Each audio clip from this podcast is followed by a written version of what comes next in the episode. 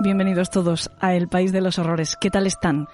Yo no sé si alguna vez les he contado de qué manera elijo yo los contenidos que ocupan la primera parte del programa, sobre todo cuando les vamos a hablar de un asesino o de una serie de crímenes, esa sección que llamamos aquí En la mente del asesino. La verdad es que tampoco es que tenga demasiado misterio. Yo lo que hago es que suelo dejar que los casos me elijan a mí. Me explico. A mí me gusta traerles casos que me han servido a mí para aprender algo de la psicología humana, del trabajo forense, de la pericia criminalística, en fin, cualquiera de esos aspectos. Aunque también, claro, a veces es simplemente porque hay algo en el caso que lo hace especialmente singular, como por ejemplo el de hace algunas semanas cuando hablamos de Keith Jesperson y esos dos falsos confesores de su primer crimen que estuvieron cinco años en la cárcel por un delito que no habían cometido. Como se pueden imaginar, pues estoy leyendo continuamente libros, reportajes, blog y voy tomando nota de aquello que me llama la atención. Pues con este sistema es probable que nunca hubiera elegido el caso del que les vamos a hablar hoy. Por eso agradezco tanto que Ana Mendoza me pusiera al corriente de este caso porque está lleno de tips interesantes que la verdad quedan fuera de las crónicas y de los resúmenes de prensa, pero que son como balizas de información que te vas encontrando conforme lo exploras. Ana lleva unos cuantos días haciéndolo y por eso también nos vamos a aprovechar, porque en lugar de ir a visitarla a su gabinete de curiosidades, le hemos pedido que sea ella la que venga a este salón principal del país de los horrores. Aunque, Ana, la verdad, he de confesarte que echo mucho de menos ir yo a tu rinconcito y sobre todo ser recibida por Gertrudis. Oh, yo también, ¿eh? Una de las cosas más llamativas de este caso, me decías Ana, es la extraordinaria atención que se le prestó, una amplísima cobertura mediática que se dio incluso al juicio, casi a la misma altura que eh, la que se dio al juicio de Ted Bundy.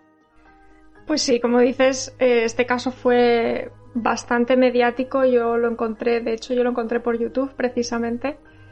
Y ya digo, si los oyentes quieren pasarse, van a encontrarse horas y horas de juicio porque duró prácticamente un mes eh, que se estuvieron retransmitiendo a través de los canales de, del país de Estados Unidos eh, las infinitas horas, eh, es que no sé ni cuántas son, de juicio de, este caso que, impactó mucho a la sociedad, no solamente por, por la crueldad que tuvo este caso, sino también por la personalidad de, de, la, de la protagonista, entre comillas. Bueno, por eso que tú dices y también porque fue un caso muy morboso, con un fuerte componente sexual y además con una mala que es mujer. Y eso Desgraciadamente sigue siendo un cebo irresistible para los medios amarillistas, me parece a mí. Pero todo esto, toda esta cobertura y por lo tanto toda la información accesible, pues tiene una parte buena, que es la obvia, que es la que nos proporciona a nosotros un montón de material para poderle contar a nuestros secuaces detalles de este caso. Vamos a decir, por cierto, ya de qué caso se trata, del asesinato de Travis Alexander a manos de Yo Diarias, pero también tiene una parte mala, la de horas que te has tenido que tirar analizando todas esas imágenes y todos esos documentos. Pobre Ana, me decías que estabas ya un poquito abrumada. Eso es, eh, voy a soñar con ella. No, no te puedes imaginar. no, es muy, no, es muy, agradable. No, no, no, desde luego, pero eh, es que hay tanta información que me ha costado más ordenarla que después documentarme. Ya te, bueno, el otro día que estábamos hablando sobre el caso para prepararlo, yo te lo conté del tirón, sin apuntes y sin nada, porque ha sido tantas horas invertidas que es que, salvo algún dato muy concreto.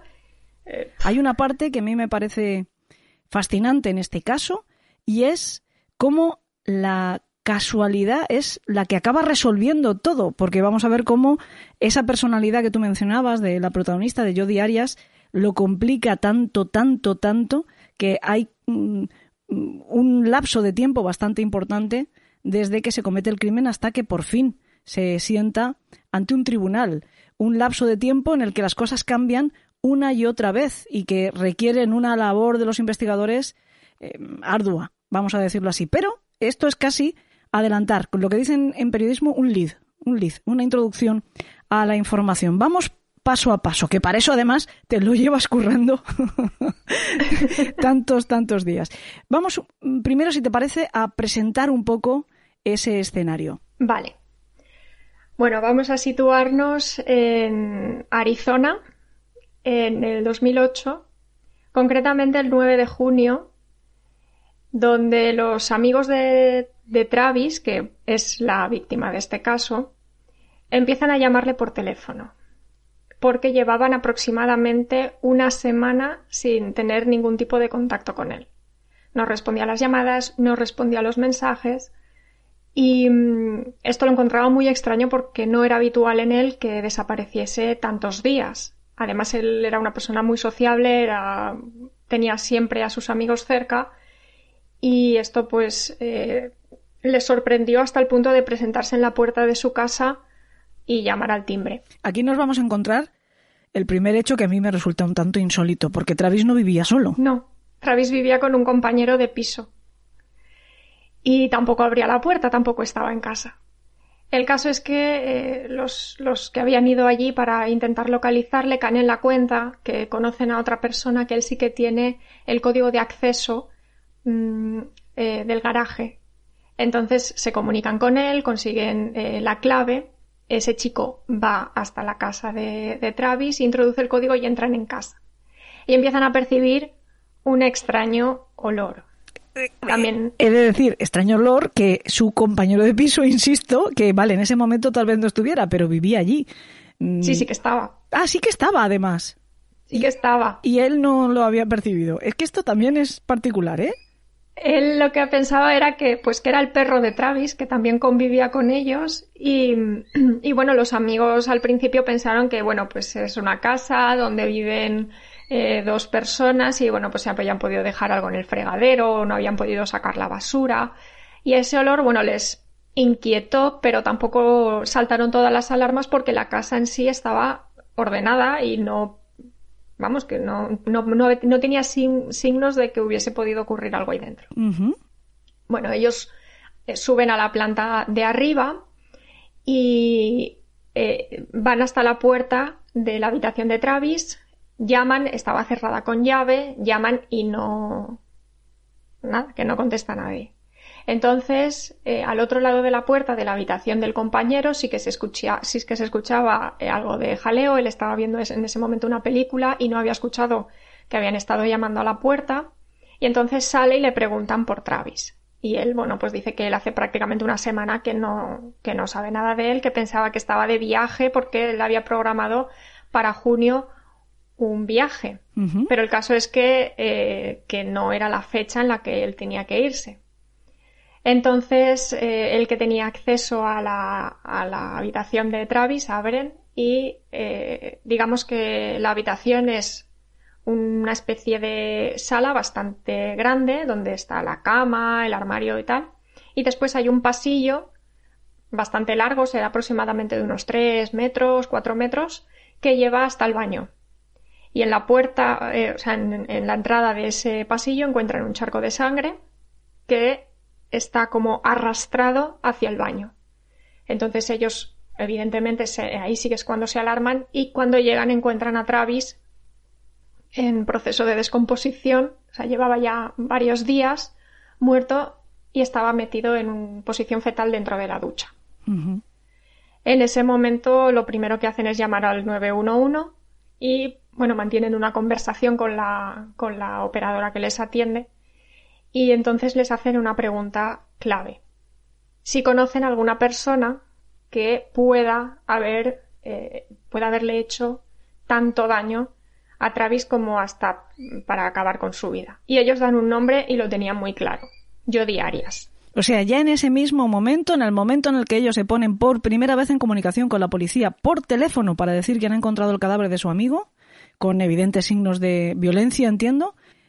Desde, desde el teléfono, la operadora que les atiende ya les pregunta por un nombre y ellos dicen yo diarias. Claro, porque él, él presentaba un total de... Hay algunas fuentes que dicen 27 puñaladas, otros dicen 29, dependiendo de la fuente. Y mm, presentaba también un corte en la garganta que va de oreja a oreja, literalmente, y un tiro en la cabeza. Entonces había bastante violencia en, en, ese, en, ese, escenario. Además, el baño estaba repleto de sangre, el pasillo, las paredes. era un escenario bastante impactante. Desde luego, quien hubiera sido, en este caso ya han planteado una sospechosa, pero quien hubiera sido, se había asegurado de que Travis moría. Sí, sí, desde luego. Y aparte, eh, protegió de alguna forma su identidad, que ya veremos más adelante por qué. Bueno, dan este nombre, dan el nombre de Jodi Arias. Vamos a explicar un poquito quién es esta chica y cómo conoce a, Travis y qué relación mantiene con él. Bueno, Jodie, eh, ella es, original, o sea, es originaria de California, aunque sus padres, su padre era mexicano y su madre era de ascendencia inglesa y alemana, pero ella nació en Salinas, en California, el 9 de julio de 1980. Ella crece en una familia normal, con una vida apacible, tranquila, sin ningún problema de nada. Y cuando cumple los 21 años, ella sí que empieza a tener ya, bueno, pues algunas relaciones con algunos hombres y durante mm, uno de los trabajos que ella tuvo conoció a un hombre que era bastante mayor que ella. Ella contaba, ella tenía en ese momento 21 años y él 43. Pero bueno, la diferencia de edad no le supuso ningún problema. Compraron una casa juntos y se fueron a vivir al apartamento que habían comprado. El caso es que eh, bueno, empezaron a tener algunos problemas económicos, Yodi tuvo que buscar mm, algún trabajo más y llegó a sus oídos una empresa que se llamaba Prepaid Legal Services, que básicamente se dedicaba a ofrecer, mm, digamos, servicios legales para personas que no tenían recursos económicos suficientes para pagarse un abogado. Y dentro de esta empresa trabajaba Travis eh, Alexander, que, mm, digamos, era como una especie de coach. Él hacía mm, como charlas motivadoras, él utilizaba, digamos, su pasado, porque Travis sí que mm, tuvo un pasado un poco más, más complicado que Jody, y lo utilizaba de alguna forma para motivar. Bueno, esa es su tarea dentro de la empresa. Y en una de estas charlas que se organizó en Las Vegas, pues se conocen. Travis, por su parte, como decía, no tuvo la misma suerte de crecer en una familia estructurada, sino que sus padres, eh, tanto la madre como el padre, eran adictos a la cocaína. Y esto, bueno, aparte de producir los problemas eh, psicológicos que, se pueden deducir, eh, se divorciaron cuando él todavía era un niño, tenía aproximadamente unos 10, 11 años, y se fue a vivir con su abuela, Después, eh, en el año 1997, cuando él tenía 20 años, em, su padre fallece y junto con, con, su abuela paterna y con él se van a vivir el resto de sus siete hermanos también. Su abuela era, era mormona y bueno, pues él creció en base a unas ideas pues Sí, a la, misma, a la misma religión, ¿no? Le educaron dentro de la misma religión. Eso era lo que él conocía. Entonces, su vida, digamos, que giraba en torno a esas creencias religiosas que le inculcó su abuela.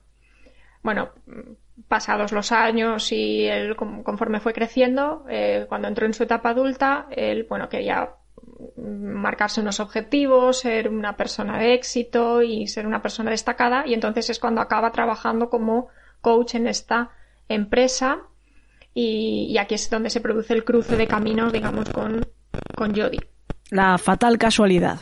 La fatal casualidad. Bueno, ellos intercambiaron teléfonos, hubo una, un acercamiento bastante bueno entre los dos, eh, pero la visión de ambos era bastante distinta. O sea, ella tenía prácticamente claro en una semana que, quería mantener una relación seria con Travis porque lo veía como una persona exitosa, tenía, eh, tenía una forma de hablar que era muy cercana, ya hemos dicho antes que era una persona muy sociable también y además, bueno, pues mm, verse rodeada de ese éxito, pues eh, a ella le atraía mucho. Entonces no duda en ningún momento de romper la relación que ella tenía con el otro hombre y de dejarlo de darle las llaves del apartamento y de, irse.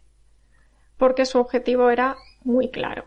Sin embargo, Travis no tenía la misma visión. Bueno, eh, él, eh, al haberse criado en lo que es el entorno mormón, bueno, ellos tienen prohibido tener relaciones sexuales con, mujeres fuera del matrimonio y ellos, bueno, pues plantean el conocer a una persona que sea también miembro de la iglesia para formar una familia, etcétera. Entonces, él en un momento dado le da el libro de Mormón para que Jodie se lo lea.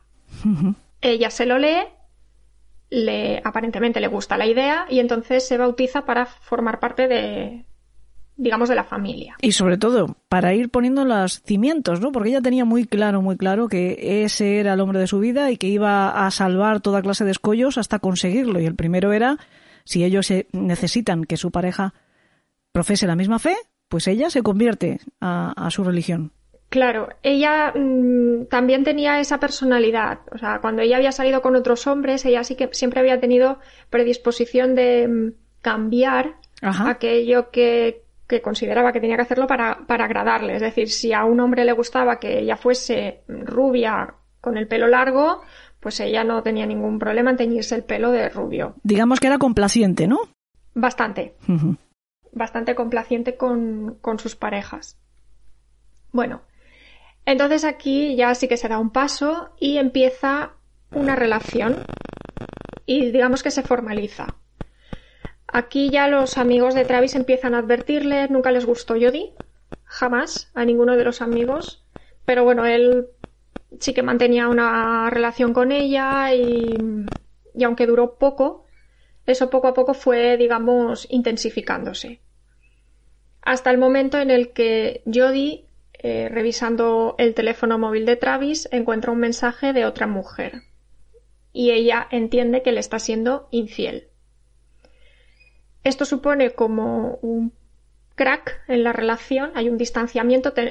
Ella seguía viviendo en California y él en Arizona. Por cierto, que eso no lo hemos dicho. Es verdad que ellos no han llegado a vivir juntos. Tienen una relación, pero es una relación a distancia. Ellos planeaban las, las visitas. Normalmente era ella la que iba a casa de, de Travis a Arizona. Ella, cuando rompió la relación con el otro hombre, se fue a vivir con su abuela. Y entonces, bueno, ellos acordaban las, las visitas y ella cogía, normalmente cogía el coche y se iba hasta Arizona y, y, quedaban, quedaban allí. Entonces, eh, tras ver esta infidelidad, bueno, los celos de Jodie se iban intensificando, iban acentuándose con el tiempo y terminó hackeando las cuentas de correo electrónico y de las redes sociales, concretamente la de MySpace, que, tenía Travis para conocer cada uno de los movimientos que él iba haciendo para anticiparse, digámoslo así. Así ella sabía cuando hablaba con una mujer, cuando conocía a otra nueva, eh, los mensajes que se mandaban cuando quedaban juntos. O sea, una, una absoluta obsesión, un, eh, atracción fatal, prácticamente. Nos estás contando la película Atracción Fatal. Bueno, y yo aparte no dudaba en ningún momento de coger, arrancar el motor del coche, irse hasta Arizona y bueno, ella entraba de noche en su casa, se metía en su cama desnuda totalmente y a lo mejor en otro momento pues iba y le pinchaba las ruedas del coche. O sea que a veces, a veces también en sus incursiones tenía éxito.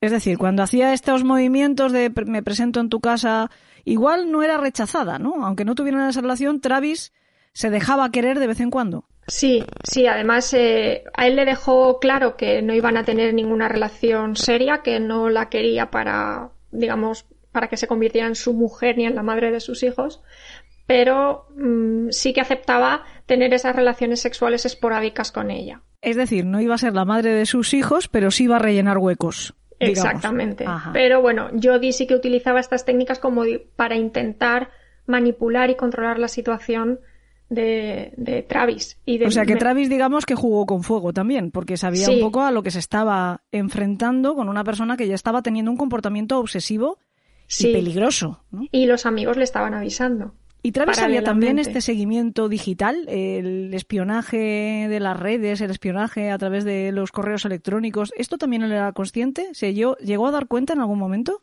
Mm, no sé si se llegó a dar cuenta, pero sí que hubo un momento en el que ella cortó la relación de golpe, eh, habló con ella por teléfono y le dijo que no volviera a contactar con él nunca más y que le dejara en paz porque literalmente le tenía miedo. O sea, él le llega a decir que, que, que tiene miedo, pero bueno. Exactamente. Tardó un poco, ¿eh? en, darse cuenta de que esta mujer efectivamente era un peligro. Bueno, el punto de inflexión, digamos que Travis, digámoslo así entre comillas, firma su sentencia de muerte a mediados de mayo del 2008.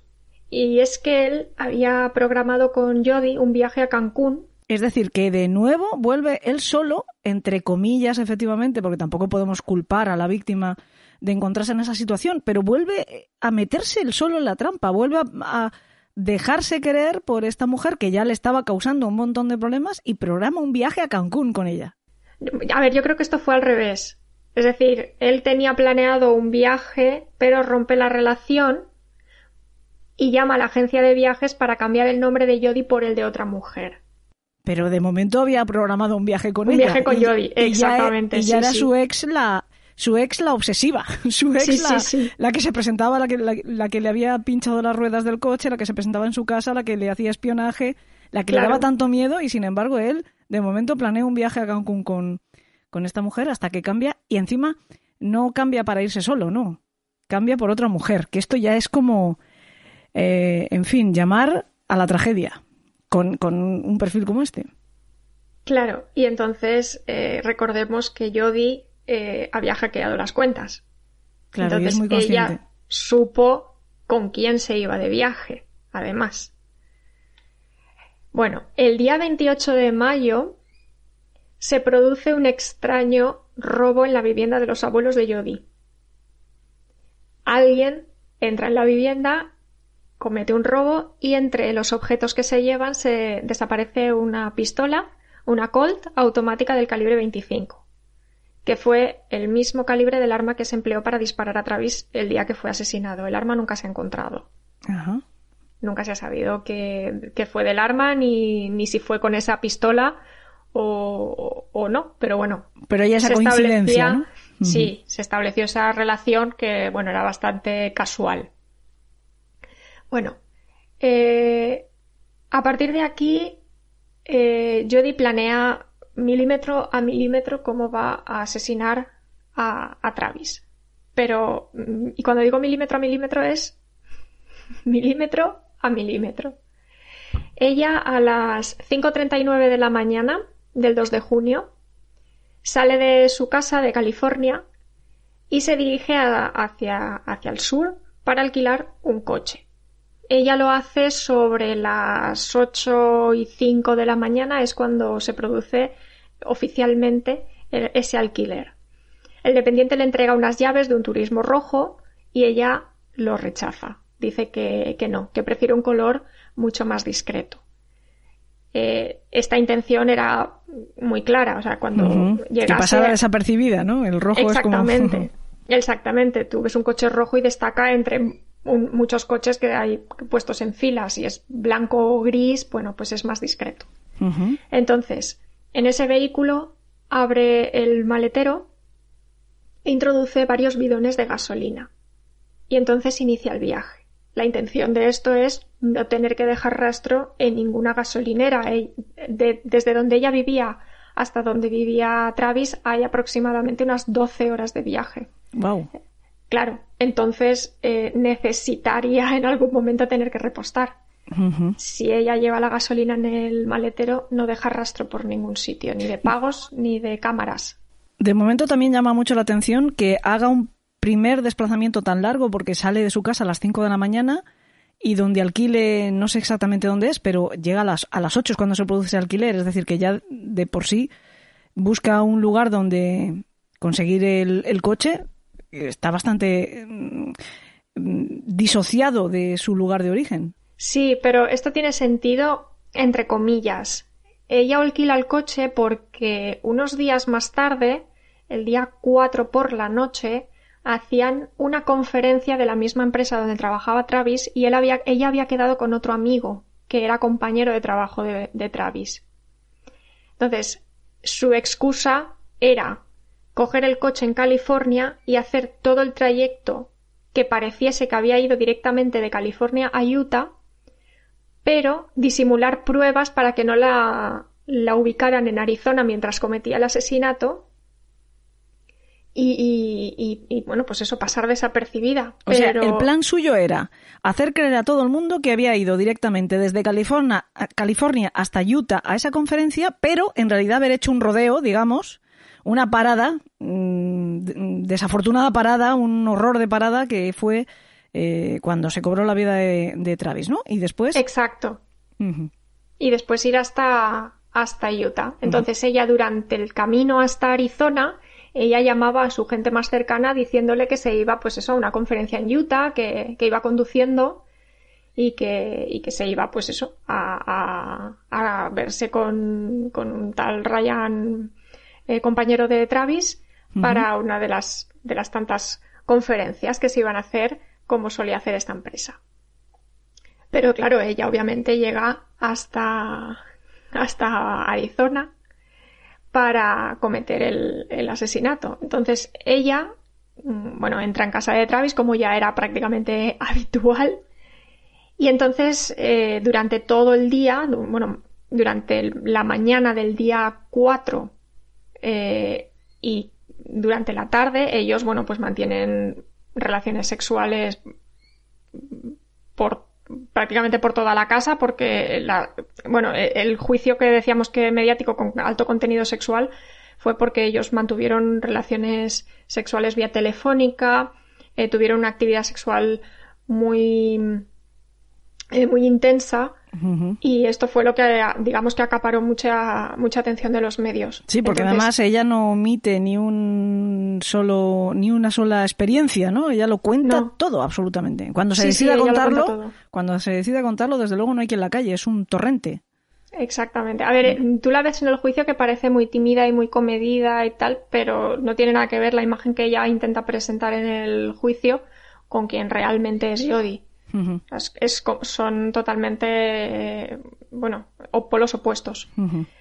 Eh, como digo, eh, de hecho ella mm, coge una cámara de fotos que tiene Travis y empiezan a, fotografiarse desnudos y, bueno, cuando han terminado el acto sexual, después eh, le realiza una sesión de fotos a Travis mientras está en la ducha.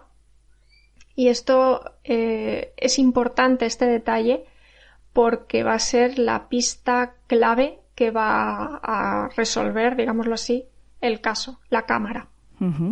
Ella lleva la cámara entre sus manos mientras le va haciendo las fotos y en un momento dado le pide a Travis que eh, se ponga en posición fetal. La, la, ducha es muy pequeña, medirá aproximadamente un metro cuadrado más o menos. Eh, es un plato de ducha completamente cuadrado. Entonces él que es bastante, se le veía bastante corpulento, se queda pues sentado en el plato de la ducha.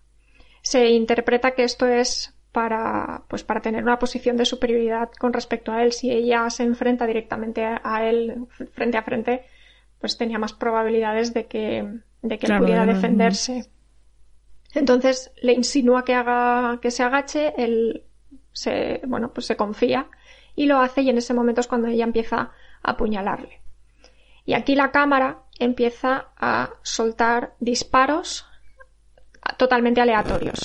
Eh, el forcejeo, digamos que desde que ella mm, empieza a apuñalarle hasta que Travis muere, eh, son más o menos 60 segundos. Y se sabe, y se sabe por las, por la secuencia de fotografías.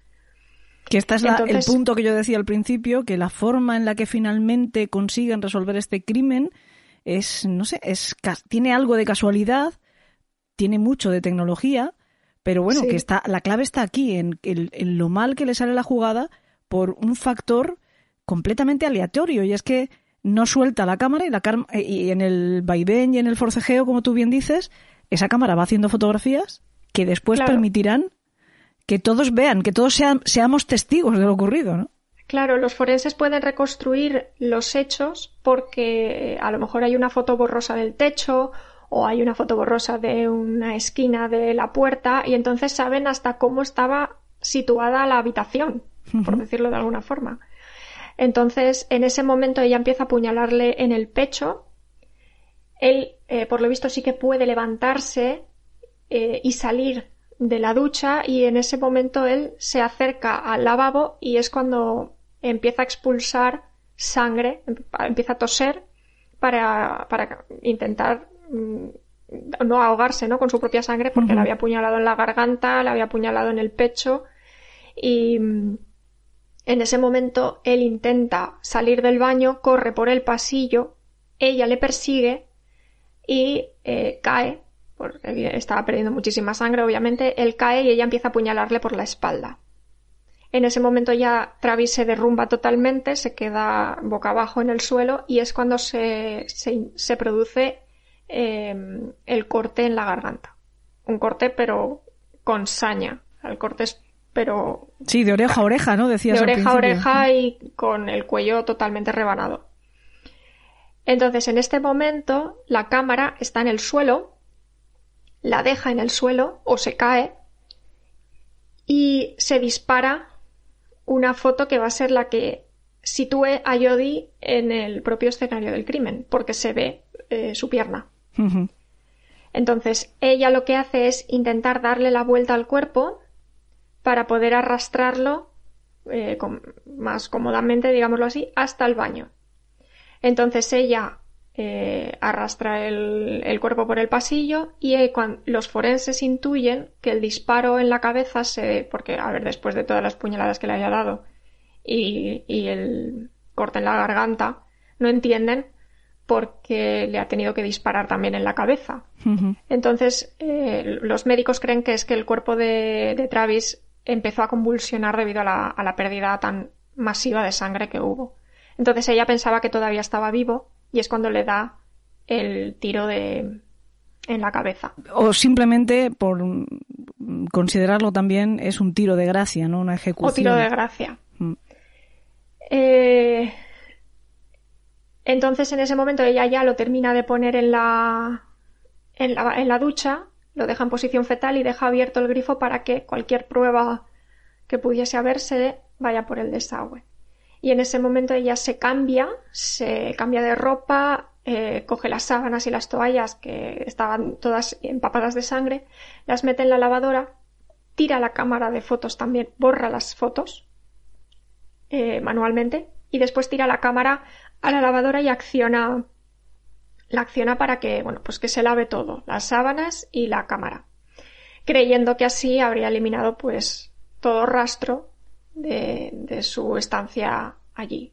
Y entonces ya cuando termina se sube al coche y se va hasta Utah. Y durante el camino llama al teléfono de Travis y le deja mensajes de amor. Para parecer, bueno, pues que, que sí, que ella no, que, no era consciente, obviamente, que ella no era consciente de, lo que había ocurrido y, y parecer que estaba alejada de, allí, ¿no? Exacto.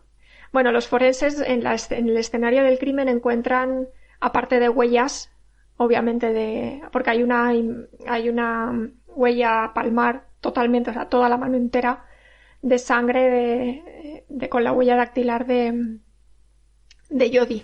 Ajá. Claro, entonces aquí eh, ella empieza a montar un montón de... Claro, eh, ahí no tiene mucha pérdida, porque después de que los amigos la señalen, claro, entiendo que la detendrían. Sí, pero aquí hay un detalle, porque cuando la policía eh, inspecciona la habitación encuentran pelo moreno. Y los compañeros, o sea, los amigos de Travis dicen, moreno no puede ser porque Jodie es rubia platina. Ajá. Entonces, eh, claro, a ver, ellos lo guardan como muestra biológica, pero eh, cuando Jodie llega a Utah, el testigo de Utah, que era Ryan, dice, no, no, Jodie es morena. Jodie se había teñido el pelo totalmente de castaño tirando más oscuro. Y dice, y además también tenía cortes en las manos, pero me había dicho que, que son de... que se le había roto un vaso y se había cortado con los vidrios del vaso. Ajá. Entonces ellos ya empiezan a atar cabos y al final, obviamente, eh, la detienen. Y entonces aquí es cuando ella empieza a, digamos, a, inventarse distintas eh, teorías. Por más que ella quisiera, ya no iba a cuadrar, porque ya había una huella, ya estaba situada en el escenario del crimen y ella tenía que improvisar. Ella había preparado toda, toda una coartada que la alejaba del escenario del crimen, pero lo que no tenía tan pensado es ¿y si me pillan? ¿Qué claro. Entonces, ella cuando en las fotos que salen previas al asesinato, que se ven ellos desnudos con cierto, bueno, contenido sexual explícito, ella aparece morena claro, ella ya es morena y el policía, de hecho, en una de las de los interrogatorios le dice, ¿puedes decir que esta persona no eres tú? Y, ella mira, mira así como inocente y dice, bueno, un poco a mí sí que se parece yo. Intentando como eh, escurrir el bulto, ¿no?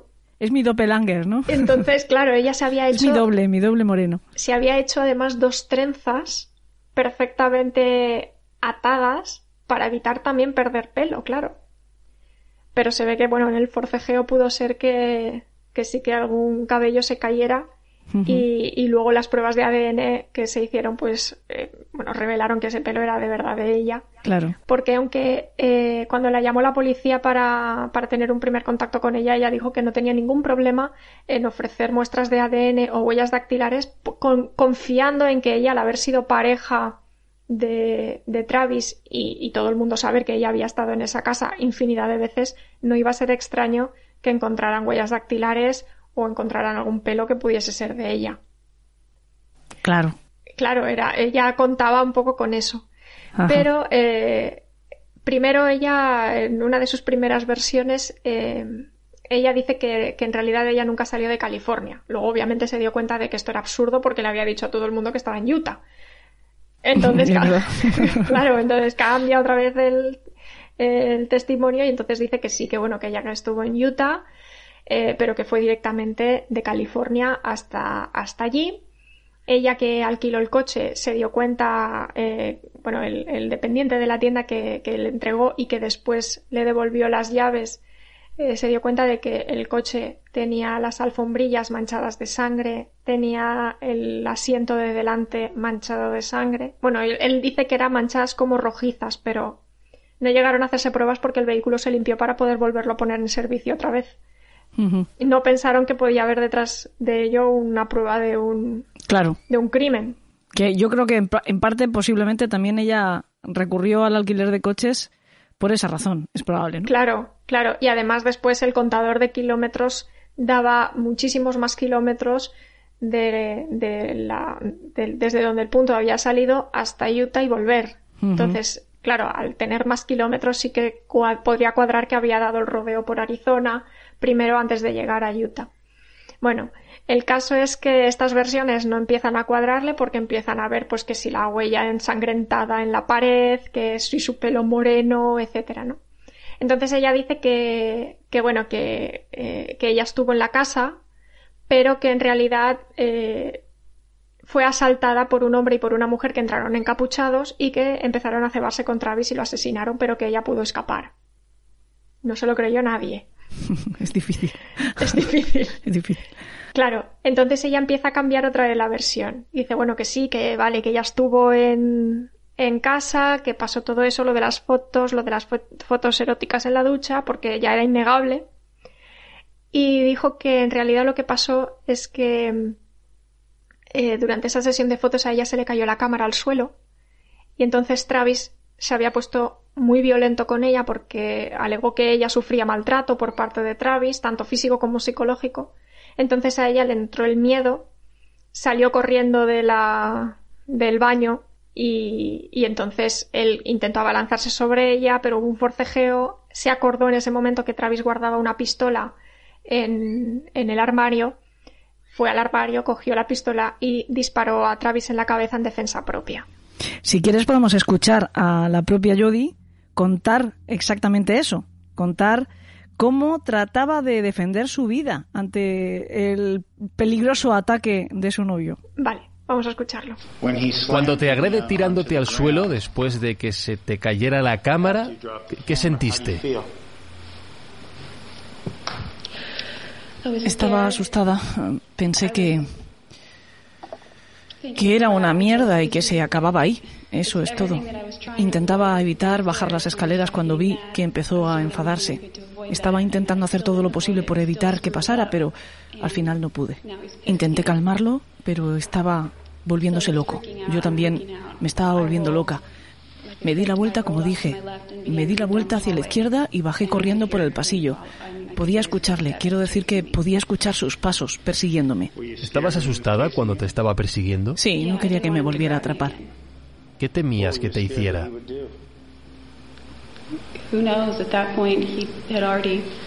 Quién sabe si podría haberme matado en ese momento. No pensé que yo podía morir posiblemente cuando él casi me mata antes. Solo estaba pensando que no podía respirar. Eso pensaba antes de desmayarme. Me di cuenta después de que podría haber muerto si me hubiera cogido el cuello un poco más. Y no quería que eso sucediera, obviamente. Así que corrí hacia el lavabo y lo cerré de golpe. Tuve la intención de correr hacia el extremo opuesto de la puerta porque tiene otra salida. Y tan pronto como entré y comencé a correr, me acordé de donde guardaba una pistola.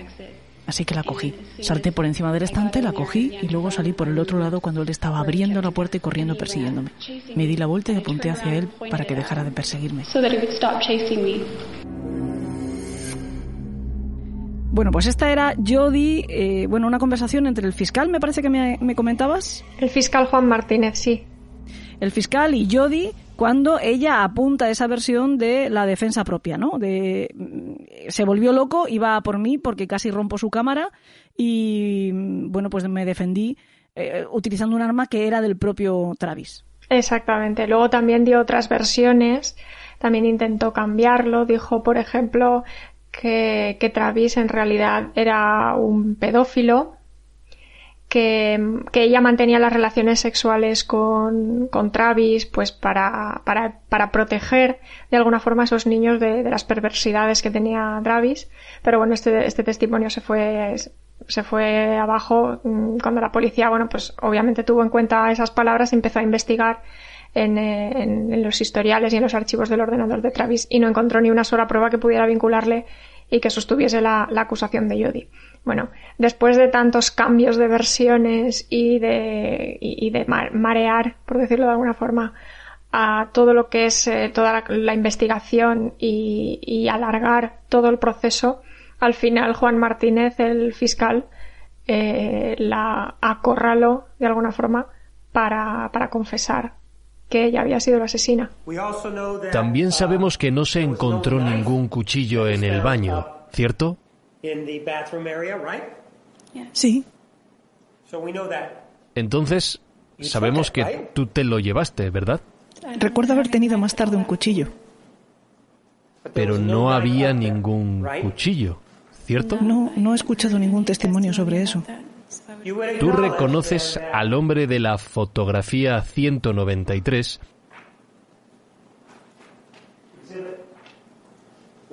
como el señor Alexander, que fue apuñalado. No lo sabrías, ¿verdad?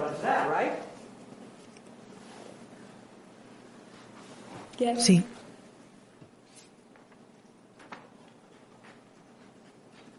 Y tú reconocerías que fue apuñalado con un cuchillo, ¿cierto? Sí. Y de acuerdo con tu versión de los hechos, ¿reconoces que el apuñalamiento se produjo después del tiroteo, según tú? ¿Cierto? Sí, no lo recuerdo. No te estoy preguntando si lo recuerdas. Te estoy preguntando si reconoces que fuiste tú quien lo hizo. ¿Cierto?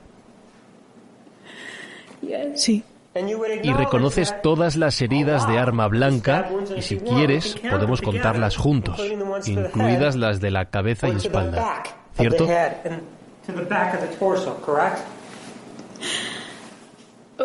Vale, no voy a contarlas. No lo sé, lo que tú digas. ¿Te gustaría ver la fotografía? No. Aquella en la que se ve apuñalado por la espalda. Reconoces en este momento que él no era una amenaza para ti, ¿verdad?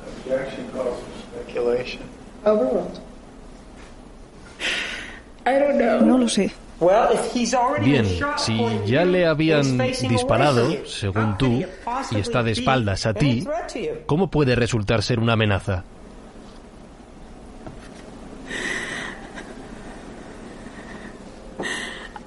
Podría suponerlo.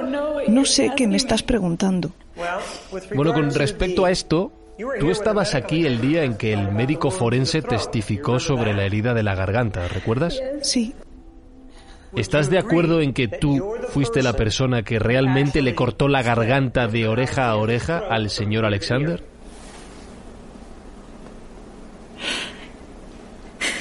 Sí. ¿Estarías de acuerdo en que tú fuiste la persona que le apuñaló por la espalda?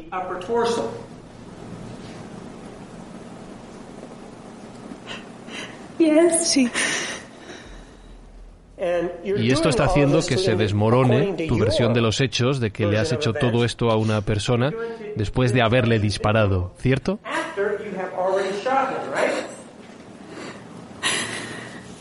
Sí.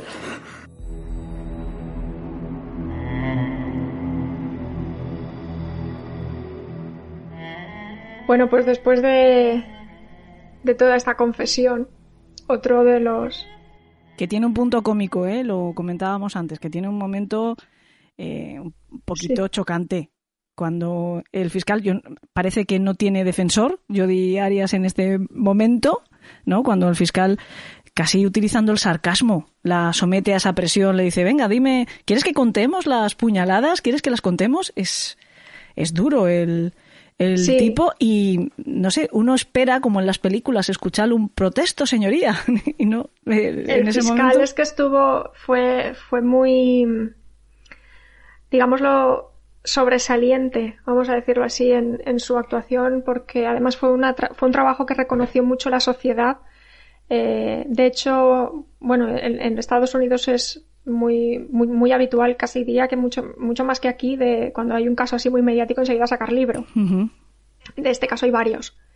Y uno de ellos es de este fiscal, de Juan Martínez, que detalló punto por punto eh, su, su, intervención en todo este proceso y habló un poco, bueno, pues de, de esas versiones que, que, estuvo cambiando Jodi Arias, de cómo no se creyó en ningún momento a las mentiras que, que empezó y, y una de, la, de, de, los elementos más partícipes o más protagonistas junto con el crimen fue la propia personalidad de Jodi Arias, uh -huh. eh, que acaparó también parte de la atención del proceso. Eh, a ver, con una implicación directa en un crimen y con una repercusión tan alta, mediáticamente hablando, que tuvo este caso, eh, ella se puso en una perspectiva, digamos, de, de víctima eh, trató de forma camaleónica, digámoslo así, eh, buscar la manera de, ma de, manipular a las personas del entorno y a la sociedad en general, eh, adoptando actitudes y aspectos físicos que, que, buscaban pues, transmitir sensación de pena y de compasión incluso de lo que le estaba sucediendo. Si vemos entrevistas que le han hecho, le han hecho varias en, en YouTube, están, las pueden buscar los oyentes si, si quieren ver esa actitud. Parece que no ha roto un plato en su vida habla con una voz melosa, eh, con una cara de, niña. De hecho, en, en, los juicios aparece con un, con un flequillo, con una coletita, con sus gomitas de color, que no tiene nada que ver con las fotografías que aparecen previamente de ella, que es, digamos, una, con una actitud sensual mm, ante la cámara, con una melena rubia, eh, ropa provocativa en algunas ocasiones, el contraste entre eh, físicamente hablando y, en su actitud es bastante significativo. También eh, hay un elemento importante a destacar en la personalidad de Jodie que es lo que comentábamos al principio, el intentar amoldar ese aspecto físico a las preferencias o los estereotipos de mujer que les gusta a los hombres con los que sale. Eh, este, este, este, aspecto se suele asociar eh, a, a, a, la, a, la, mujer que presenta psicopatía. Digo, dicho así es un poco brusco, porque nosotros cuando tenemos asociado en la cabeza el narcisismo eh, de, un, de, un, psicópata lo entendemos como un hombre, eh, como, bueno, como la figura masculina, ¿no? Que, que, tiene una, superioridad moral eh, o una humillación o que se vanagloria ¿no? de, de, sí mismo. En el caso de las mujeres suele ser el halago hacia los demás, el intentar agradar hacia los demás, porque es una forma de control psicológico de la, de la situación. Eh, sí. Algo así, dime, dime. algo así, utilizando un término que es de lo más impopular actualmente y no me extraña, cómo emplear lo que tradicionalmente se ha llamado armas de mujer. Más o menos, pero para algo tan odioso como eso, quiero decir, porque es realmente odioso, pero nos podemos eh, podemos entenderlo de esa forma, ¿no? La seducción, sí, de forma coloquial. Ajá. Claro, es intentar pues, eh, adaptarse a los gustos de la otra persona porque es una forma de controlar el entorno. Si, Travis quiere que yo sea una mormona porque así es como voy a poder estar cerca de él, me sacrifico porque me voy a acercar a él y voy a poder controlar eh, a través de, estas preferencias suyas su entorno. Y esa era la, finalidad, aparte después también a través del sexo, que era también su forma directa de acercarse a, Travis y controlar también un poco el, la situación cuál es la, la pega en este caso, cuál es el punto detonante para ella, pues que no lo consigue, que él anula el viaje para irse a Cancún con ella, para irse con otra mujer, rompe toda relación con ella, ve que pierde todo el control y entonces es cuando los celos y la frustración se multiplican hasta el punto de, con la mente totalmente fría, planear un crimen al detalle. Entonces, Básicamente lo que quería decir es que Jodie en definitiva sí que sabe distinguir perfectamente entre el bien y el mal, eh, porque se estuvo en algún momento de la investigación se planteó si podía tener alguna enfermedad mental, no la tiene. Eh, ella sabe perfectamente lo que está bien y sabe perfectamente lo que está mal. Eh, con lo cual, de hecho, el, propio fiscal Juan Martínez él afirmó que en realidad estaban ante una mujer inteligente, que ella utilizó todas las herramientas que ella tenía a su disposición para planear el crimen, para eliminar todo rastro, digámoslo así, que pudiese implicarle. Obviamente no cometió el crimen perfecto, pero sí que también pudo tergiversar o manipular mm, las, versiones que fue dando para intentar convencer eh, con, una, con esa voz melosa a, los espectadores que de alguna forma la estaban viendo. Ella nunca se arrepintió de nada, no, nunca ha mostrado un arrepentimiento para haber cometido el crimen. Y de hecho si, si la vemos eh, como digo en alguna entrevista sale hasta maquillándose previamente para salir en televisión. O sea eh, realmente eh, ella está arrepentida de, de, haber cometido esto o, o, puede relacionarse con otros criminales que han conseguido alcanzar eh, ese, ese placer máximo al ser, digamos, reconocidos por la sociedad como criminales y como autores de un hecho tan relevante como puede ser un asesinato. Entonces, eh, la falta de empatía, mm, sin remordimientos, la crueldad que con, el que comete el crimen, obviamente terminó siendo condenada a cadena perpetua por un asesinato en, en primer grado. Y esto, este detalle, se, la guinda del pastel fue la alevosía y la premeditación con, los bidones de gasolina que, que llevaban el maletero. Ese fue el detalle que les hizo, digamos, confirmar que sí que hubo un, un plan previo. The clerk will read and record the verdict. The State of Arizona versus Jody Ann Arias verdict count one. We, the jury, duly impaneled and sworn, in the above entitled action, upon our oaths, do find the defendant as to count one, first degree murder, guilty. Five jurors find premeditated, zero find felony murder, seven find both premeditated and felony. Jodi Arias no va a volver a salir en libertad, en principio por el asesinato de Travis Alexander. He de decir que hemos mencionado en varias ocasiones que planificó al milímetro, pero creo que con un exceso de confianza, sin lugar a dudas. Y hay algo fantástico en este, en este caso, si se puede decir así. Somos muy dados, los que estamos metidos en el mundo de la criminología, a utilizar términos que después nos toca explicar, porque decir que un crimen es fantástico es algo un tanto terrible. Pero bueno, entiéndase lo que quiero decir. Eh, me refiero a que es fantástico el trabajo que realizan, en este caso, los forenses. Sí, no, lo de los forenses fue. Uf, fue un trabajo, pero aparte de fundamental para poder resolver el caso, la labor que hubo detrás para desmontar algunas de las, de las teorías que, hizo, que hizo Jody. Eh, una de ellas que fue la de, la de defensa propia, la que dijo que disparó y obviamente eh, se interpretaba que después fue el, apuñalamiento posterior.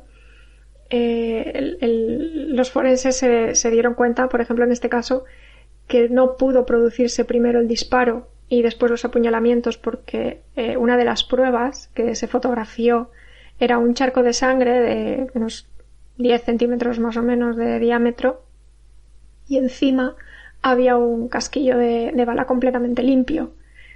Entonces, claro, si tú disparas y cae el casquillo de bala y después apuñalas a una persona y salta la sangre, lo normal es que la sangre cubra ese casquillo y no al revés. Pero no solo eso, si es que se, se, levantó incluso la planta en 3D de todo el escenario. Sí, sí, hay un, hay un vídeo, bueno, está dividido en, en, varias, en varias secuencias, en el que se hace un, un vídeo, una reconstrucción 3D, no solamente de, de la casa de Travis, es decir, de esa habitación, ese pasillo y ese baño, sino también de las escenas de cómo se produce ese apuñalamiento, de cómo eh, se produce el siguiente apuñalamiento por la espalda en el pasillo, la posición que tenía la cámara en el suelo eh, que captó ese pie de Jody y, parte del cuerpo de, Travis. La reconstrucción fue eh, fue bestial. Fue impresionante ver toda esa, esa, sí, esa reconstrucción de, todo el escenario eh, con todos los detalles y, cómo utilizaron esa secuencia de fotografías eh, que como decíamos fue captando segundos eh, de, esa, de esa secuencia de, del crimen para elaborar los pasos que que hizo Travis y cómo Jodie le, le, le perseguía para, para, para, matarle. Bueno, pues para todos aquellos que les guste, como Ana o como a mí, tener toda la información que se pueda de un caso y además, a ser posible en distintos formatos, también por escrito, pueden ya encontrar esta historia, la de Jodie Arias y Travis Alexander, en la maravillosa página que tiene Ana Mendoza, la página web el blog Crónicas de la calle Morgue. Sé que muchos de nuestros secuaces ya la conocen y que además la disfrutan, pero háganme caso, hagan caso a esta recomendación los que todavía no la conozcan. Visítenla porque es de verdad magnífica. Ana, que muchísimas gracias, que te debo una visita, que quiero yo volver a degustar una de esas tacitas tan ricas de boldo que prepara Gertrudis, siguiendo la receta que le pasó una vieja amiga suya, una tal Pilar Prades. sí, que Gertrudis ya tiene ganas de que vengas. Ya me lo decía a mí el otro día, que a ver cuándo vuelves. Gracias, un beso. Igualmente.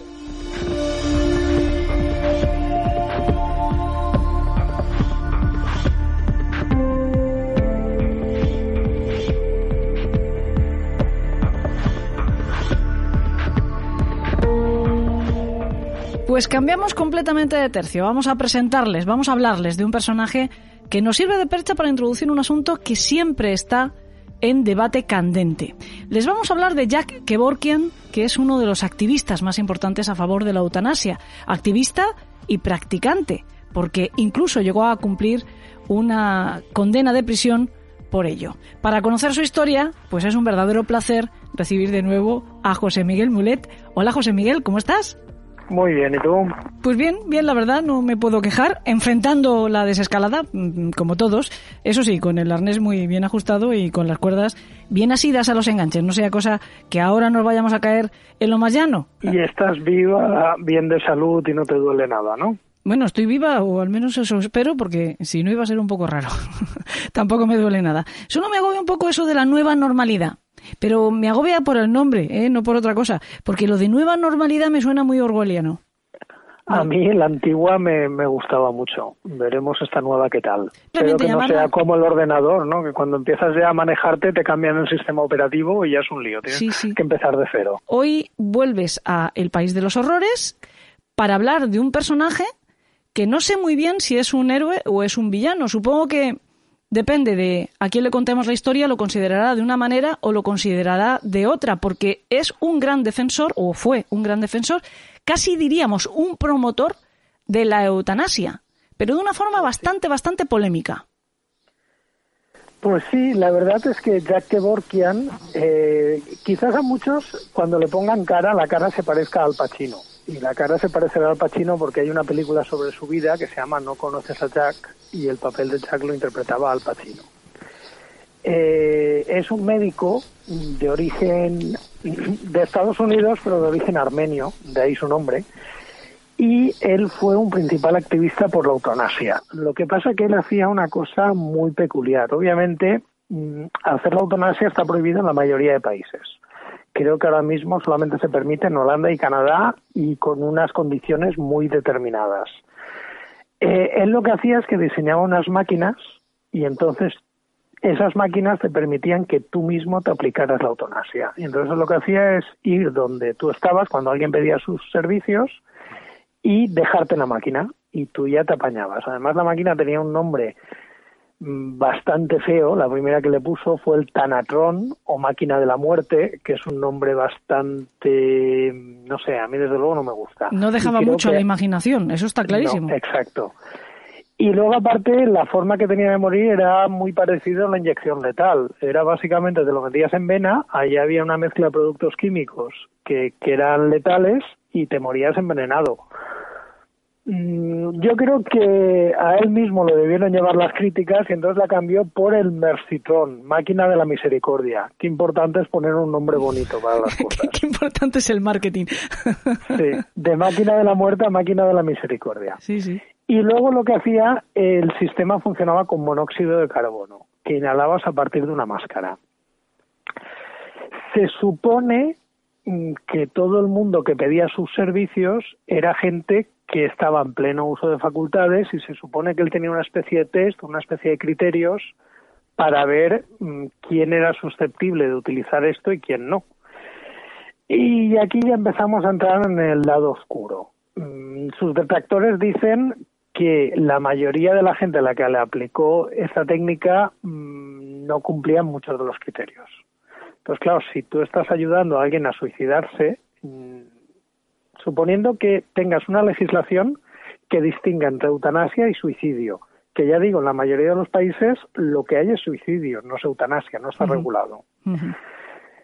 Si, si tú eh, estás ayudando al eso es inducción al suicidio, eso es un delito tipificado. Claro. En algunos países incluso el intento de suicidio es delito. Sí, sí, sí. ¿Por qué? Porque la filosofía del derecho dice que el máximo valor es la vida humana, entonces tú no puedes atentar ni siquiera contra la tuya. Es decir, si tú intentaras suicidarte y no, y no tuvieras éxito, habrían países que podían procesarte por tentativa de homicidio. En España parece que no. Lo he estado mirando porque, aunque no te lo creas, me he preparado el programa. y entonces, porque yo sí que lo había oído eh, que el intento de suicidio era delito, pero parece que no en España por un tema de que la Constitución dice que el artículo 15 habla de que todos tienen derecho a la vida y a la integridad física y moral. Entonces, claro, habla de derecho, no de deber. Tú un derecho lo puedes ejercer o no. Claro un deber tienes que ejercerlo. Entonces, si en vez de hablar de derecho hablara de deber, el suicidio sí que podría ser delito. De nuevo, qué importante es el nombre de las cosas, ¿eh? Ah, sí. Y qué importante es preparar su programa, porque si no me lo hubiera preparado, hubiera dicho que el intento de suicidio en España es delito y hubiera metido la pata hasta el corvejón. Sí, y además lo habríamos dicho por, por lo que siempre hablamos. el error, eh, la causa de más común en caer en errores en cuanto a derechos en nuestro país es la las películas, ¿eh? Sí. Que esto lo hemos visto en muchas películas, posiblemente en América sí sea un delito y acabamos heredándolo. Hmm. Sí, es lo, lo, que pasó aquí una vez, que en un juicio alguien se puso a decir quinta enmienda y tú dices, hombre, no, la quinta enmienda aquí no vale. Aquí no tenemos la misma constitución que en Estados Unidos, tenemos una más nueva. La suya ya tiene 200 años. Sí, sí, y está bien enmendada, ¿eh? Y remendada. Sí, está muy, sí, porque es que la primera básicamente no decía nada. Le han tenido que hacer enmiendas por todas partes. Está ya llena de rotos y descosidos. Pero bueno, en fin. Entonces, claro, el problema que tenía que Borkian es que eh, simplemente tú ibas, le pagabas y el tío te ayudaba a que te murieras. Claro, que es delito y acabó yendo a la cárcel porque la inducción al suicidio sí que es delito en Estados Unidos y aquí también. O sea que aquí inducir al suicidio es delito. De hecho, lo vimos hace poco con el caso este de eutanasia que hubo en Madrid de una persona que tenía ELA terminal y que hubo un juez que procesó al marido. Sí. Si os acordáis, es un caso del año pasado. Sí, sí, sí, es cierto. Porque claro, legalmente la inducción al suicidio sí que está tipificada y además aparece específicamente tipificada en el artículo 143 del Código Penal. Mm. Sí, hombre, es que tenemos que tener en cuenta que la eutanasia, por más que mm, por razones diversas podamos estar de acuerdo o no, no deja de ser eso, un facilitar el suicidio, ¿no? No solo la inducción, sino incluso la facilitación, la facilidad que le puedas poner a un enfermo terminal que a lo mejor no tiene la opción de tomar esa decisión pero normalmente la eutanasia siempre está relacionada con una enfermedad eh, terminal, sin esperanza de, curación. El suicidio puede tener muchísimas otras razones, pero en el caso de que, Kevorkian, esta línea es demasiado difusa. Sí.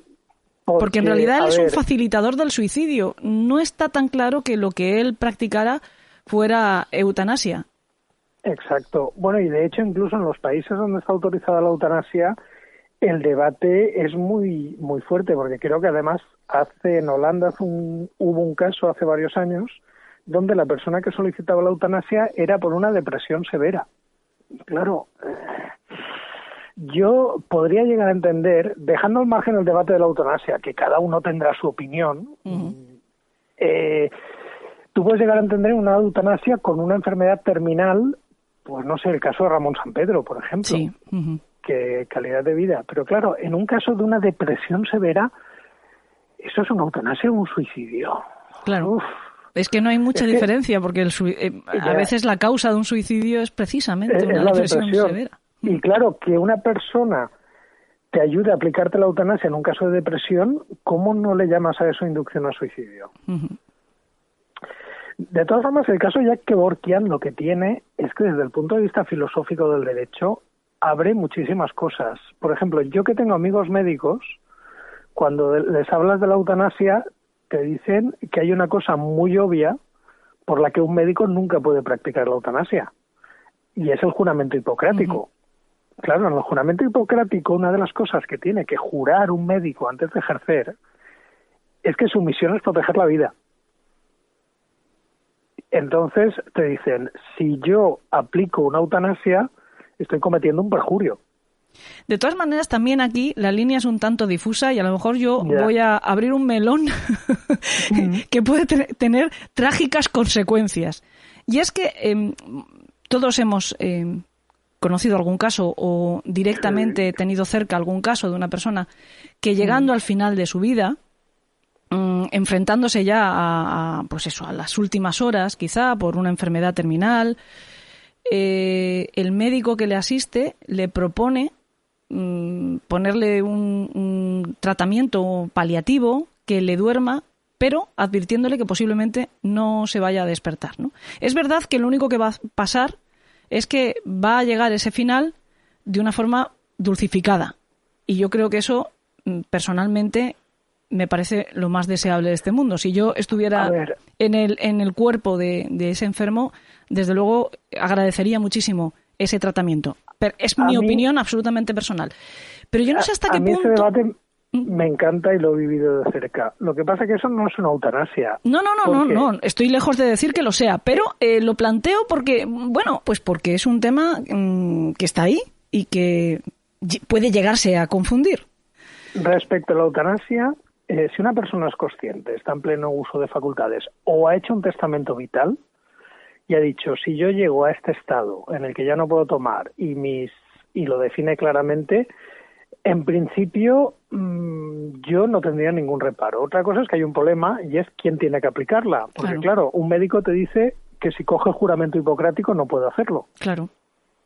Y, y, ahí es cuando te digo que le des las vueltas que le des, acabas llegando alguna paradoja legal. Respecto al otro tema que has abierto, que es el de las sedaciones, mm, te voy a dar mi opinión personal y ya no como científico, sino como ciudadano, cuanto más mejor. Quiero decir, si estás teniendo dolor, si ese dolor eh, ya sabes que no se va a curar, ¿para qué tienes que tragarte todo ese sufrimiento? Que no te lleva a ningún sitio, solo que una muerte dolorosa. Y, y curiosamente, Mira, eh, aquí sí que nos van a... Esto, esto lo puedes cortar porque los comentarios van a ser divertidos. Sabes que muchas veces todas las críticas de la eutanasia vienen y todas las críticas de las sedaciones vienen desde el entorno religioso. Hombre, existe algo llamado el Cristo de la Buena Muerte.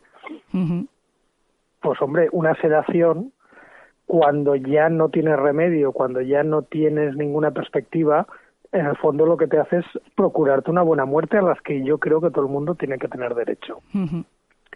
Y lo de la buena muerte, mm, ojo, porque quizás aquí estamos siendo muy crueles. Mira, yo tenía un profesor de química orgánica en la carrera, o sea, en la prehistoria, que me dijo una vez en clase, cuando estábamos hablando del tema de los opiáceos y los opioides y los anestésicos, que en España se utilizaban como la cuarta parte de anestésicos que se utilizan en, en cualquier país civilizado. Y además nos dijo, y esto es por culpa de la cultura católica del dolor y del sufrimiento y del tal. Yo, la verdad, esto lo cogí entre comillas, me pareció una cosa muy exagerada. Curiosamente, cuando luego ya me he hecho mayor y le he preguntado a anestesistas, digo, oye, ¿es verdad que en España se utiliza muchísima menos anestesia en proporción que en los otros países? Todos te dicen que sí. Pero curiosamente, cuando les preguntas las cifras, ¿dónde puedes ver un dato? ¿Dónde puedes no he encontrado ningún estudio que lo diga. Todos es una especie, yo no sé si es una leyenda urbana o, es una tal. Te puedo Algo repetido muchas veces, ¿no? Yo, yo desde luego mi experiencia es que cuando yo estaba ingresada por cualquier cuestión, mm. a mí no me han privado, ¿eh? a mí me han dicho, pues tú no padezcas, tú pide. Y yo he estado muy a gusto. yo te puedo decir que a mí me operaron de la rodilla hace mucho tiempo por, por un problema que tenía de nacimiento eh, era cuando estaba con, en la universidad, era por el seguro escolar y, te mandaban a una mutua privada, que era un hospital católico, y me operaron, me tuve que pasar toda la noche en, la habitación y mm, pasan las horas y tal, y, y, yo digo, uy, esto duele, esto molesta, esto tal. Y, y al final ya a las 3 o las 4 de la mañana llamo a la enfermera y digo, oiga, que me está doliendo Digo, ay, es que como no te quejabas no te hemos puesto nada. Yo digo, este chico parece que no lo hayan operado. bueno, eso sí que es verdad, ¿eh? Si no pides, igual no te, y dan. por la mañana se lo comenté al médico y el médico dijo, no, si es que aquí tienen la mala costumbre de hasta que no lo pides no te lo dan, pero a ver, si le acabas de abrir la pierna sabes que le va a doler. Ya. Pónsela y le ahorras el dolor. Ya, ya, ya, ya. Entonces, volviendo al tema, eh, tenemos que pensar, ¿qué pasó en Madrid con el caso de las sedaciones que llegaron a procesar a un médico porque decían que ponían muchas sedaciones terminales, que le acusaron de estar asesinando enfermos y todo esto? Doctor Luis Montes y el equipo de urgencia del Severo Ochoa, que del Hospital de Leganés, que fueron acusados de estar matando a la gente a base de sedaciones. Esto mm, generó una campaña política por parte de medios, digamos, muy a la derecha, y la cosa acabó en nada, bueno, en nada, aparte del daño moral que le hicieron al médico, que estaba haciendo su trabajo. Pero digamos que se le dio una perspectiva muy de que era una eutanasia encubierta, cuando no, realmente eran sedaciones terminales y el problema es que estas personas estaban haciendo lo que habría que hacer desde mi punto de vista. Sí, sí, yo, ya lo he dicho también al principio que, estoy completamente de acuerdo, que el día de mañana ojalá falte mucho, mucho, mucho si me tengo que ver en esas. Eh, mm. Yo desde luego voy a agradecer mucho ese, ese trato, ¿no? Incluso yo te digo mm. que a veces cuando te, te cuentan ciertos casos de eutanasia, a mí me resulta muy difícil estar, eh, oponerme a la eutanasia, ¿no? Hay determinados casos en los que me parece muy Mm, complicado moralmente oponerte, ¿no? Eh, porque, bueno... yo admito que si una persona tiene un diagnóstico médico irreversible y está en pleno uso de sus facultades y está sufriendo, mira, yo no soy nadie para decirle lo que tiene que hacer con su vida. A priori, todos queremos pensar que en las peores circunstancias del mundo todavía nos pueden quedar ganas de vivir, pero no lo podemos saber. O sea, yo siempre lo, pienso, siempre lo pienso. Si, si, yo me veo en esta situación, eh, querré seguir luchando porque me quedará, me quedará, me quedará, pero hay veces que igual no te queda, ¿no? Y, mm. y es una alternativa que es lo que muchas veces llaman una muerte digna, ¿no?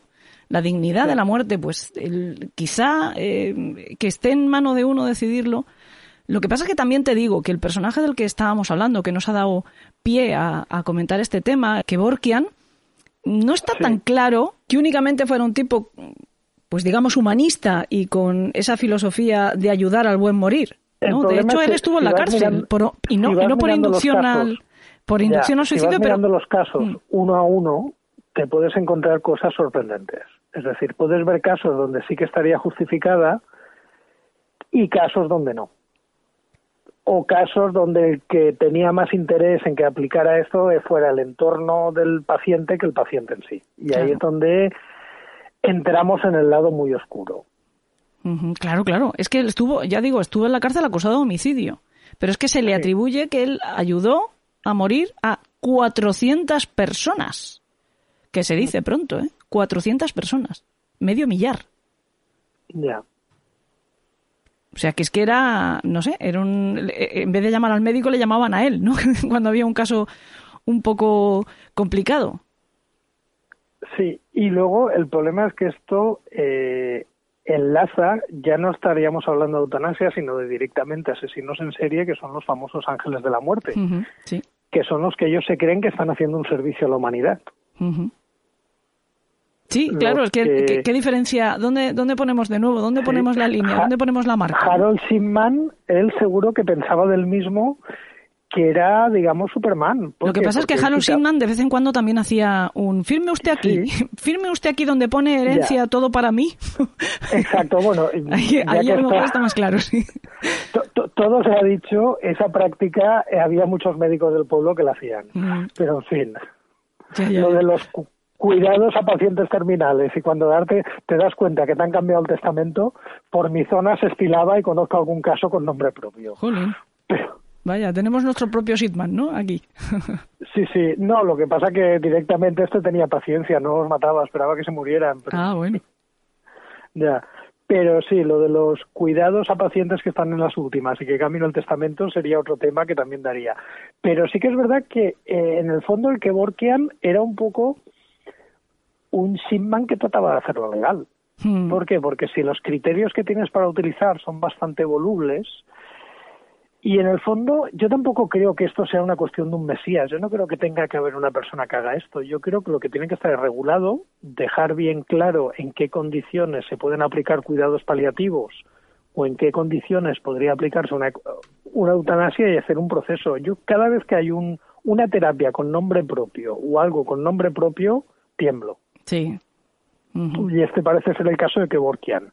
Que él fuera, digamos, el apóstol de la eutanasia, claro, no sabe si el apostolado era gratis o tenía o el interés de beneficiar su ego o de beneficiar su bolsillo. Claro, es que además él era activista, o sea, le iba a acudir a charlas para eh, motivacionales, o sea, motivacionales a favor de la eutanasia. Tenía un lema que a mí me, me choca bastante. Morir no es un crimen, no, morir no es un crimen. Matar es el crimen, ¿no? Que es lo que habría que recordarle también a Kevorkian en esos casos, como estamos diciendo, ¿no? Que quedan eh, difusas y realmente lo que estaba haciendo era facilitar la muerte digna de la que hablábamos hace un momento o facilitar la muerte y punto, ¿no? Respondiendo a misteriosos intereses ahí tenemos el problema de cualquier ideología, por, por noble que sea y por bonita que suene, siempre hay quien encuentra la forma de monetizarla. Efectivamente. Y eso es lo que ha hecho que Borken. Es decir, yo creo que el debate de la eutanasia es un debate absolutamente legítimo, que es un debate de países civilizados, que se tiene que ver eh, que al fin de cuentas eh, no hay que hacerla obligatoria, lo que hay es que regularla, porque lo que dicen, no, es que si legalizas la eutanasia, estás legalizando la muerte, no, lo estás regularizando, es diferente. Claro. Es decir, que haya una ley del divorcio no te obliga a divorciarte. Lo que te permite es que llegado al caso sepas qué hacer. Que haya una ley de la eutanasia no está obligando a nadie a practicar la eutanasia. Es que llegado el caso haya un protocolo y que sea igual para todos. Claro, efectivamente y que sea objetivo. Que esto es lo que muchas veces en el debate se pierde. Entonces, el problema de Kevorkian es que coge el debate interesante sobre la eutanasia, lo personaliza en él y sobre todo lo rentabiliza. Por eso te digo que detrás de la ideología siempre hay que sacar rendimiento, porque no hay que olvidar que los servicios de Kevorkian baratos no eran. No, al final era el verdugo, ¿no? Al que llamaban. Sí. Mm. En fin, pues como decíamos también, es un personaje eh, digno de, tratar y de conocer, porque me imagino que poca gente habrá oído hablar en España de Kevorkian. De hecho, su película se llama No conoces a Jack, o sea que los que quieran conocerlo, pues una buena aproximación sería ver esta película, que es de Barry Levinson, que es el director de Rayman. Pues efectivamente, pues eh, teníamos que, hablar de el personaje. Ya decimos que para algunos era un héroe y, como tú decías también, un mesías, como él mismo casi eh, se autoproclamó pero para otros... Los Mesías me gustan tampoco. No, y a mí también, ¿eh? A mí también. Ya, ya lo dicen, ¿no? Ídolos de barro, ídolos de barro con pies de barro. Al final... No, y es que al final, con los Mesías de Charles Manson para abajo, todos de generación ya. Sí, sí, sí. De hecho, hay otro Mesías de estos que ha vuelto a los titulares, el defensor del MMS aquí en España. Kalker es el doctor y Pamies es el apóstol. Esto, pues el, el apóstol Pamies. Ha vuelto a los titulares. sí, porque ha organizado una quedada de besos y abrazos con MMS. Hombre, lo de las quedadas de besos y abrazos puede estar bien. decir, pero no para vender MMS y no en estas circunstancias sanitarias en las que nos encontramos. Lo que pasa que cuando se den cuenta yo creo que ya va camino de la secta, porque vamos, se empieza así con fraternidad universal y cuando te das cuenta mm, en fin, estás organizando los matrimonios dentro de tu comunidad. Sí, hombre, pero con derecho de pernada y a ser posible dejándole todos los bienes al líder, que esto es una clave importante para una secta, ¿eh? Esto siempre es una clave para una secta. Eh, ya que estamos recomendando películas, pues mira, Wild Wild Country, la, el documental de Netflix, cada vez se parece más a lo de la comunidad de Pamies. La comunidad del Ragenis Uy, tenía un nombre muy raro, pero bueno, para que nos entiendan todos, Osho, que seguro que si van a una librería habrán visto sus libros. Mira, en su día cuando hablamos de armas químicas lo mencionamos, pero podemos darle una vuelta más al tema, si tú quieres. Para la próxima que vengas, ¿te parece bien? Muchísimas gracias, José Miguel. A ti. Un beso.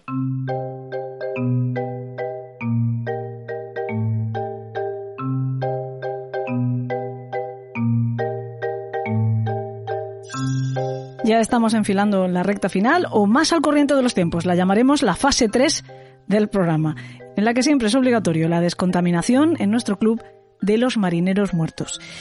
Y me produce sensaciones encontradas presentarles nuestro cuento en esta ocasión. Por un lado me produce mucha emoción y mucha ilusión, pero por otro lado me produce cierto pudor, porque quien les habla es también quien firma su autoría. Lo escribí hace un par de semanas, que les hablamos en el programa de brujería, pero recordarán que se quedó en el tintero. No por timidez, de verdad, es que nos excedimos mucho en el tiempo. Les dije que se lo dejaba de ver y aquí tienen el pago. Espero que me digan qué les parece. Yo me someto humildemente a su juicio. Lo he titulado La caza.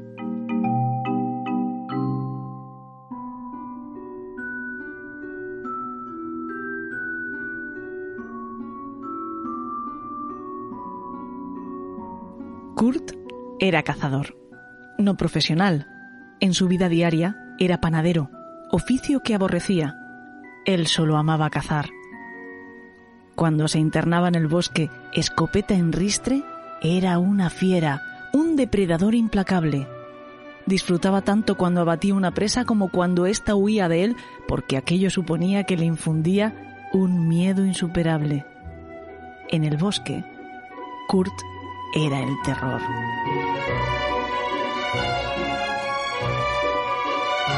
Le gustaba imaginarse a sí mismo como una especie de leyenda entre los animales, el monstruo que puebla las pesadillas de los cachorros. Igual que a los niños se les contaban cuentos de una bruja malvada que vivía en la espesura y se alimentaba de sus cuerpecitos después de capturarlos, él quería pensar que los bichos tendrían sus propias fábulas para atemorizar a los más pequeños.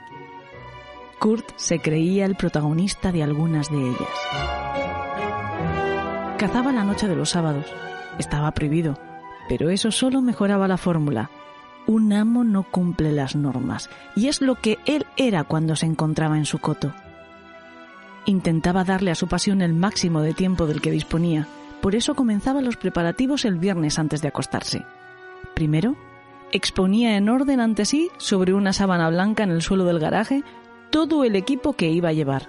Después, diciendo qué era cada cosa en voz alta, las iba metiendo una a una en su mochila táctica. Esterilla y saco de dormir.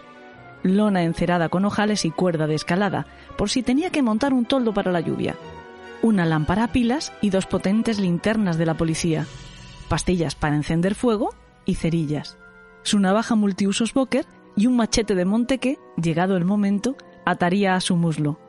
Ah, y por supuesto, una pistola de señales. Era muy consciente de que esto último no le valdría para nada en ningún caso, pero reforzaba su deleitosa sensación de supercomando. Cogía, además, una pequeña silla plegable que colgaba de un mosquetón en el lateral de la mochila. Pero la parte nuclear de aquel ritual de los viernes, la Eucaristía de Kurt, era preparar las armas.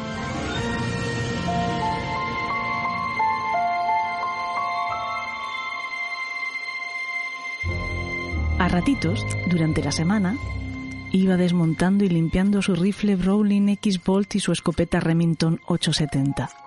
No se entretenía con otra cosa. En el salón de la casa, cuyas paredes exhibían decenas de cabezas y osamentas de sus víctimas, disponía cada parte de las armas. Desencajaba la pieza, la levantaba hasta la altura de sus ojos y la observaba desde todos los ángulos, recordando a un cura cuando presenta la hostia ante los fieles. Después, la depositaba con mimo sobre una mesa de comedor que hacía las veces de altar. A modo de casulla él vestía un guardapolvo azul, como de abastero, que ya tenía algunas manchas históricas de grasa. Cepillaba, aceitaba y pulimentaba, según tocara, e iba devolviendo las piezas a su lugar original en la mesa cuando había acabado con ella. Era meticuloso, pero sobre todo cariñoso al hacerlo, y mientras evocaba las sensaciones que volvería a experimentar en pocos días. Por fin llegaba la víspera de su excursión semanal. Después de llenar y guardar en el coche el macuto, volvía a ensamblar las armas, otra vez despacio, dispensándoles en esta ocasión caricias enamoradas. Admiraba las curvas de las culatas, la suavidad de las pieles metálicas, el perfil de sus ánimas bruñidas, siendo en el proceso muy consciente de que ninguna mujer podría jamás dispensarle la misma perfecta satisfacción que sus dos compañeras. El sábado también se levantaba a las cuatro de la madrugada, como el resto de los días, pero con otro talante. Hasta las clientas de la mañana lo notaban de un humor particular, menos amable, más distraído, pero con una sonrisa enigmática todo el tiempo. En el obrador, se vestía el delantal sobre el riguroso verde del atuendo de cazador y trabajaba en piloto automático hasta las dos, cuando echaban el cierre de la tienda y sin comer ponía rumbo al bosque de Kaunfungen, a escasos 30 kilómetros de distancia de Gotinga. Dejaba el coche aparcado entre la fronda, cubierto por una lona, cerca de las ruinas de Bilsteinsturm, y continuaba a pie, internándose más y más en la arboleda, hasta que la civilización y cualquier vestigio del hombre eran solo un rumor. Mientras caminaba hacia el corazón de la floresta, se iba despojando mentalmente de complejos y certidumbres sobre su completa mediocridad entre humanos. Iba sustituyendo el pensamiento práctico por el puro instinto y cambiando la mirada huidiza y sumisa del vasallaje por la frontalidad de la impiedad. Llegó por fin a un claro que le pareció apropiado para hacer base hasta que fuera noche cerrada. Plantó la silla, hizo una pequeña fogata y escuchó cómo la vida iba despertando a su alrededor, al tiempo que la luz se iba concentrando con la velocidad del ocaso, solo en el quinqué y en la hoguera. Sacó un termo y se sirvió una colmada taza de chocolate humeante, que le calentó las manos y la panza. El aroma dulce era tan embriagador que asimiló como propios los olores de la naturaleza adquiriendo matices mentolados. Después desenfundó las armas y las dejó en el suelo, junto a él. Se entretuvo escrutando el bosque a través de la mira térmica antes de montarla en la escopeta. Dejó que las pocas ramas con las que había prendido el fuego se consumieran por completo y cuando se vio abrigado por la negrura de una noche sin luna, comenzó la montería. Arrancó a andar en línea recta, muy despacio, porque pretendía avanzar a oscuras para no alertar a ningún animal de su presencia. No tenía intención esa vez de regresar a casa con las manos vacías y esperaba hacerlo con algo más grande que un conejo. Si lo era demasiado para poder arrastrarlo él solo hasta el coche, se llevaría lo que pudiera como trofeo. Se sentía sanguinario e iba a saciarse de cualquier modo. Solía disfrutar del acoso igual que del cobro, pero había sonreído mansamente demasiadas veces durante aquella semana y necesitaba matar para compensarlo. La noche en el bosque no es silenciosa, al contrario, el soplo del viento, el roce vegetal, el canto de los grillos y de las aves nocturnas componen una melodía suave sobre la que se imponen, ocasionalmente, los sonidos de otras criaturas como solistas en un coro. Ese compás era el que buscaba Kurt con sus sentidos en máxima alerta. Cada vez que le parecía escuchar un ruido de una rama romperse bajo el peso de una pezuña, o el leve gruñido que se produce al ozar la tierra, se giraba hacia allí, con la escopeta firme contra el hombro, el ojo fijo en el objetivo y el dedo nervioso sobre el guardamontes, acechando las tinieblas. El carro había adelantado mucho su carrera por el firmamento y todo lo que el cazador había captado hasta entonces habían resultado falsas alarmas. La frustración empezaba a agriarle la boca del estómago. Por eso pensó al principio que el olor a chocolate emanaba de él mismo, del que había tomado horas antes resistiéndose a seguir el conducto natural e insistiendo en salir por donde había entrado. Pero se fue volviendo más intenso conforme caminaba en la misma dirección. De súbito, escuchó algo que le heló la sangre, aunque no creyó que fuera de miedo sino de desconcierto. Era tan insólito que, por un instante, le sumergió en una sensación de irrealidad difícil de procesar. Era la voz frágil y melosa de una anciana canturreando una copla infantil que a Kurt le pareció reconocer. Buscó entre los árboles, enfocando la mira hacia el lugar desde donde provenía la cancioncita hasta que, en el centro de la retícula se dibujó la figura pequeña y encorvada de una mujer. De inmediato se percató que también desde allí llegaba el fragante olor a cacao y a pan de jengibre. Ya estaba colmando el aire y le hacía salivar de apetito. Bajó el arma y sacó una linterna. Dejó también el sigilo y caminó a grandes zancadas hacia aquella voz y su propietaria. Tan solo se dejó llevar y la tonadilla fue como un faro en la niebla, o casi como un cabo invisible atado a su cintura con el que la voz parecía estar remolcándole. A pocos metros ya divisaba a la mujer con claridad. Era una anciana menuda, de rostro amable, vuelto hacia él con una beatífica sonrisa preparada para recibirle. Vestía al modo tradicional campesino de la Baja Sajonia y sostenía un cesto con algunas hierbas y vio algo más aureolando la escena de onirismo mágico. De telón de fondo había una casita, apenas una cabaña difícil de ver en la espesura por su pequeño tamaño. Tenía la fachada cuadrada, con una ventanita y una puerta. El techo a dos aguas coronado por una chimenea de la que salía un hilillo de humo pardo. El aroma allí era tan empalagoso como en el obrador, pero había despertado en Kurt una sorprendente e inevitable glotonería.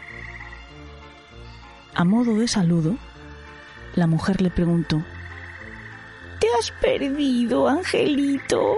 Atónito, respondió. No, yo siempre cazo por aquí, pero nunca había visto este lugar. Oh, eso es porque te has adentrado mucho en el bosque, criatura.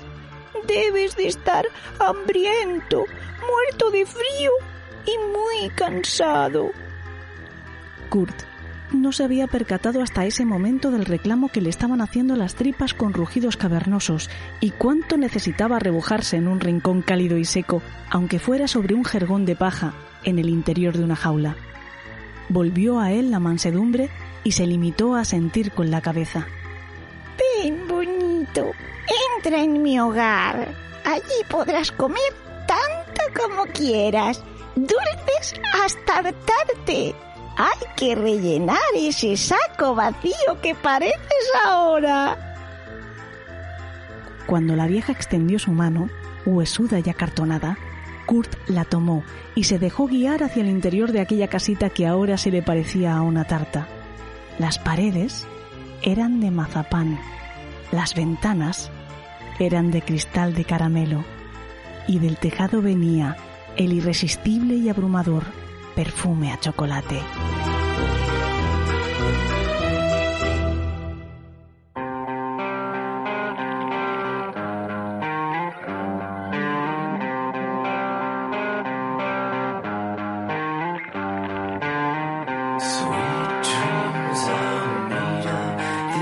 Y ahora sí que nos vamos, agradeciendo, como siempre, mucho a nuestros colaboradores su trabajo, que en un programa como el de hoy, desde luego no ha sido moco de pavo. Gracias a la gran Ana Mendoza, a nuestro querido JM Mulet, a Fran Izuzquiza y Alberto Espinosa, los chicos de Yes We Cast, que valen para todo y valen un potosí. Gracias a todos nuestros mecenas que nos dan el impulso necesario para seguir haciendo esto cada semana. Por cierto, les anuncio que la semana que viene tendrán a su disposición ya el capítulo 4 de la serie Dalia Negra, que les vamos a hablar de los otros sospechosos, los que no son oficiales. Y eso significa unas cuantas historias rocambolescas, por definirlo con una sola palabra, y también, la verdad, absurdas en algunos casos. Y a cada uno de ustedes, nuestros secuaces, también muchísimas gracias por permitirnos contarles historias aunque sean historias tan truculentas como para tener un lugar en el país de los horrores y aunque desde luego no faciliten para nada eso de tener después dulces sueños.